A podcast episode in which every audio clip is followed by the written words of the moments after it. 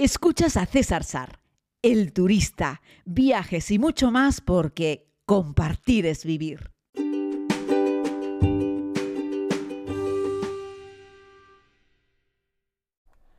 Muy buenos días, querida comunidad. Aquí estamos con una nueva cita diaria con estos pequeños podcasts sobre viajes y experiencias viajeras y muchas otras cosas que se me van ocurriendo a lo largo del día y que digo, venga, vamos a compartirlo con todas las amigas y los amigos de la comunidad. Bueno, antes que nada, quiero darles las gracias porque vamos creciendo también en este podcast a través de las plataformas como Spotify, donde somos mayoría, y luego también en Apple Podcasts y en Google Podcast. Así es que poco a poco hila la vieja al coco, como decía una vieja amiga de mi familia, una queridísima señora alemana, Bárbara, que bueno, ya no está entre nosotros, pero una mujer súper interesante, una libre pensadora alemana, una soñadora, en fin, una mujer increíble y que me deja, entre otras muchas cosas, esta frase, ¿no? De poco a poco hila la vieja al coco, siempre que lo digo me acuerdo de ella y bueno, creo que es bonito recordar eh, a las personas interesantes que han pasado por, nuestra vida. Así es que, como poco a poco hila la vieja al coco, la comunidad en, este podcast va creciendo, algo que yo agradezco. Decir que si has llegado a mí a través de los podcasts, pero no tienes ni idea de nada más, me puedes eh, leer un poquito en cesarsar.com y seguirme, por supuesto, como César Sar, tanto en Instagram como en Twitter como en Facebook. Y hasta ahí, yo no tengo TikTok ni otras plataformas porque no me daría la vida, de verdad que no tengo tiempo para nada más. Pero hoy quiero decirles que desde el día de ayer he puesto un link en la descripción de este podcast en el cual puedes pinchar y dejarme un audio. O, un audio, sí, esto es para dejarme un audio. También en las redes sociales me puedes escribir o me puedes mandar un vídeo o me puedes mandar un audio. Algo que ya hizo Xavi. Vamos a escucharlo. Hola César, me gustaría felicitarte por por el este, este viaje que has hecho, que habéis hecho con la comunidad a Irán, porque me lo he pasado muy bien. Yo me paso el día conduciendo, trabajo de jefe de ventas en una empresa y estoy todo el día en el coche visitando clientes. Y la verdad es que tus podcasts me, alegran el día y me, me entretienen muchísimo. ¿no? O sea que, bueno, darte la, mi más sincera enhorabuena. Disculpe porque he dicho Xavi y se trata de Jaime, de Jaime, y bueno, que es un miembro de la comunidad con la que de vez en cuando pues me escribo a través de Instagram y esto pues me llena de alegría. Si tú quieres también dejarme un mensaje de audio, pues en el link de este podcast que estás escuchando vas a encontrar un lugar en el que poder mandar pues eso, una nota de audio y será siempre bienvenida. En la publicación en Spotify, en el propio podcast de Spotify también puedes darle unas estrellitas si te gusta el podcast y también puedes dejar un comentario. Esto ayudará a que Spotify mmm, ofrezca más este podcast y seamos más en la comunidad y yo pues me anime a seguir haciendo esto cada día con la única finalidad de compartir, porque compartir es vivir.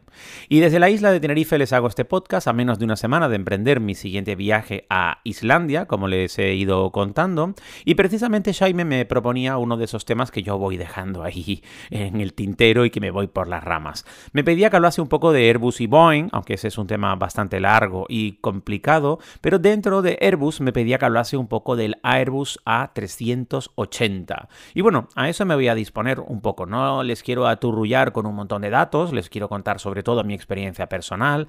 Quienes no tengan ni idea de lo que estamos hablando, Airbus y Boeing. Boeing, United States of America, y Airbus es eh, el fabricante de aviones europeo. Yo no es que porque sea europeo, pero a mí en general los Airbus me gustan mucho más que los Boeing. Eh, bueno, vamos a hablar del Airbus A380, el mayor avión de pasajeros del mundo. Es impresionante. De hecho, el 70% de estos aviones los llegó a comprar en su día Emirates. Es un avión, el único avión de pasajeros que tiene dos plantas en todo el fuselaje. Eso quiere decir que tiene dos alturas a lo, a lo absolutamente a todo lo largo del avión. Recordarán ustedes el famoso Jumbo, que era el Boeing 747, que tenía una planta y una segunda planta en la parte de adelante que hacía que tuviese como una protuberancia en la parte delantera del avión. Ahí tenía una segunda planta. Es posible que ustedes hayan volado en ese avión porque es el, era el mayor avión de pasajeros y además tuvo un éxito increíble y todavía sigue surcando los cielos. Aunque el otro día en el aeropuerto de Teherán vi un montón de estos Boeing 747 y eso que son americanos. Irán supongo que o los compró antes o se los ha comprado a través de, de un intermediario porque Estados Unidos y el bloqueo no les permite comprar aviones Boeing. Bueno, y tampoco Airbus. Pero el caso es que vi muchos 747, es decir, estos que tienen la protuberancia por delante convertidos en aviones de carga. Hoy muchos de estos aviones son aviones de carga. Luego llegó, bastantes años más tarde, el Airbus A380, que es además mi avión favorito, no por ser grande, sino por otras muchas cosas, algunas de ellas las que les voy a contar. Este Airbus A380, un dos plantas completo, lo tuve la oportunidad de volar unas cuantas veces, la mayoría de ellas con Emirates, como les digo, era el propietario de más del 70% de estos aviones, eh, de hecho creo que tenía más de 100 unidades frente al siguiente, que creo que era Singapore Airlines, que estaba por 32, si no me equivoco, luego cuántas, British. El caso es que Emirates se enamoró de este avión y compró un montón de ellos. Ya saben que los de Emiratos Árabes no tienen tanto problema con respecto al combustible porque ellos son uno de los grandes productores de petróleo del mundo y además refinan. Entonces, bueno, Emirates como aerolínea es además propiedad del emir de los Emiratos. El aeropuerto, el avión y la autopista que va a la ciudad y casi media ciudad es propiedad de la misma persona. El caso es que estos aviones eran impresionantes, son impresionantes, todavía vuelan algunos de ellos. ¿Por qué? Uno, tienen cuatro motores, no dos, cuatro motores. Eh, esto hacía que, bueno, fuesen increíblemente seguros. Claro, necesitaban cuatro motores para levantar tremenda envergadura, ¿no? Luego tenía un tren de aterrizaje eh, por secciones. Esto al despegar no se nota, para el aterrizar sí, eso quiere decir que tenía varios juegos de ruedas y que primero tocaba en el suelo una parte del tren, luego otra y luego la tercera parte del mismo tren de aterrizaje. Es decir, nunca sentías ese puff, como ese golpe, ese impacto al aterrizar. A poco que el piloto tuviese pericia, que lo suelen tener, y a poco que no hiciese mal tiempo, porque es un avión muy pesado, era muy estable a la hora de aterrizar. Tanto es así que en algunos vuelos de, de, con el Airbus A380 yo prestaba atención y no tenía muy claro cuál era el instante, el primer momento en el que el avión tocaba el suelo. Sí, cuando el tren delantero ya tocaba suelo, por supuesto, pero cuando los grupos de los trenes de aterrizaje traseros del avión tocaban pista por primera vez y lo hacían poco a poco, yo no tenía muy claro cuándo habíamos aterrizado. Bueno, eso es un nivel de confort impresionante. Otro de los temas es que como es un avión de fuselaje ancho y muy grande, tenía pues eso, todo lo que es el tubo principal de la aeronave, eh, pues muy grueso. Y además habían conseguido insonorizarlo de una manera sensacional. Tanto es así que cuando ibas, por ejemplo, en la planta inferior, a la altura de las alas, es decir, pegado a los dos motores, pues no escuchabas prácticamente nada. Era una cosa sensacional, es una cosa sensacional. Hablo en el pasado porque hace ya un tiempito que volé por última vez en uno de ellos y como los están retirando y han dejado de fabricarlos, yo creo que no tendré más oportunidades de volar en uno de ellos, o tal vez sí, lo digo porque han dejado muchos en tierra pero como ha habido otros problemas con otras aeronaves, eh, algunas aerolíneas como Qatar, que los tenía ahí ya aparcados, los está sacando. ¿Por qué han dejado de volar y de fabricar los Airbus 380? Pues miren, es una pena, pero es así. Los han dejado de fabricar por un tema económico, por un tema de sostenibilidad. Es el binomio entre, ambas cosas. Cuatro motores consumen más que dos.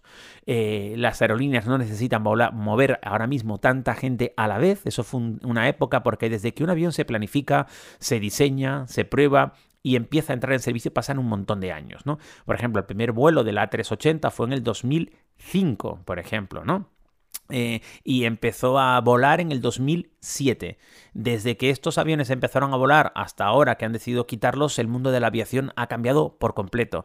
Entre otras cosas porque ahora eh, se mueven los costes con mucha menos diferencia, es decir, ahora el margen de beneficio de las aerolíneas es mucho más pequeño que el que era antes, se están ajustando, por eso podemos volar tan barato y porque eh, además tenemos una mayor conciencia ecológica, no queremos contaminar tanto, cuatro motores contaminan más que dos, eso es así, no se le puede dar más vueltas y entonces los usuarios estamos demandando contaminar menos en, los vuelos. Por eso ahora cuando te venden un billete, al menos en la Unión Europea, te explica en la venta del billete cuál es el porcentaje de huella de carbono que tú estás dejando como pasajero al utilizar ese vuelo. Es algo muy interesante y está muy bien. La aviación cada día es más eficiente y eso es algo de lo que tenemos que alegrarnos. Ahora, van a quitar de los vuelos, de los cielos, el A380, mi avión favorito. Perfectamente insonorizado, magníficamente confortable. Es cierto que la confortabilidad interior del avión viene dada, eh, entre otras cosas, por qué configuración compra la aerolínea al fabricante. Es decir, tú le compras el vehículo como raspado, como pelado, en este caso el avión, y luego tú decides qué asientos le pones, la distancia entre asientos, el tipo de entretenimiento a bordo, el tipo de bandejas, el forro de los asientos, en fin, tú eliges cualquier cosa dentro del avión, el fabricante te va ofreciendo. Decir que yo nunca llegué a volar, de hecho no sé si se llegó a, fabricar una configuración del A380 a máxima capacidad. Eso quiere decir que se supone que este avión configurada las dos plantas en clase turista y poniendo los asientos estilo Ryanair, cabrían 853 pasajeros. 853 pasajeros. La configuración más eh, grande en la que yo volé en Airbus 380 eh, fue con Emirates y estábamos en 580 pasajeros más o menos, o sea, bastantes menos, porque tenía una configuración planta baja completamente dedicada a clase turista y la planta alta tenía eh, tres cuartas partes en business y la parte delante en first class. Ya saben que las, algunas aerolíneas siguen manteniendo tres categorías, turista, business y first, primera clase, que las aerolíneas europeas, las viejas aerolíneas europeas, ancladas muchas de ellas en el pasado y que deberían ponerse las pilas porque lo único que les queda es el nombre, la marca y la historia, están trabajando solamente con turista y business, ni siquiera first. Y de verdad que muchas aerolíneas europeas tienen una clase business que da pena, de hecho los grandes ejecutivos americanos y asiáticos cuando tienen que volar en una aerolínea europea, eh, bueno, intentan evitarlas para empezar porque las prestaciones que le dan en business no son, no son especialmente buenas. Para tener una, una business buenas tienes que seguir yendo a aerolíneas asiáticas, aerolíneas de Oriente Medio y alguna aerolínea eh, americana, que estas también han caído de una forma exponencial, ¿vale? Y bueno, en la clase turista pues es la que sufrimos todos en términos generales, ¿no? La clase turista de Emirates, Emirates Qatar, Etihad, Singapore Airlines, Thai Airlines, Qantas, Japan Airlines, todas estas le dan 300 vueltas en clase turista a nuestras aerolíneas como Lufthansa, Air France, KLM, Iberia, etc.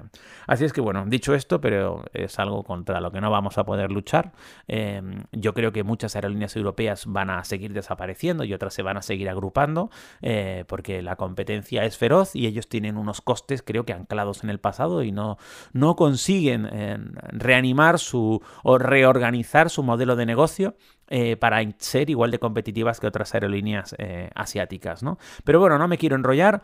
Hay Airbus A380 volando todavía, sí, algunas aerolíneas europeas también los tienen, sí, todavía si te subes, eh, compras algún billete de avión con Emirates, todavía tiene algunos que están volando, Qatar los ha vuelto a recuperar y era, es para mí el mejor avión del mundo. Rapidez, insonorización, mucha seguridad, cuatro motores, amigos. Si es que te falla uno, puedes volar. Si te fallan dos, puedes volar. Eh, si te fallan tres, tengo mis dudas. Pero es casi imposible que fallen más de dos motores en un avión. Y seguimos ahora el resto del mundo de la aviación fabricando aviones con solo dos motores.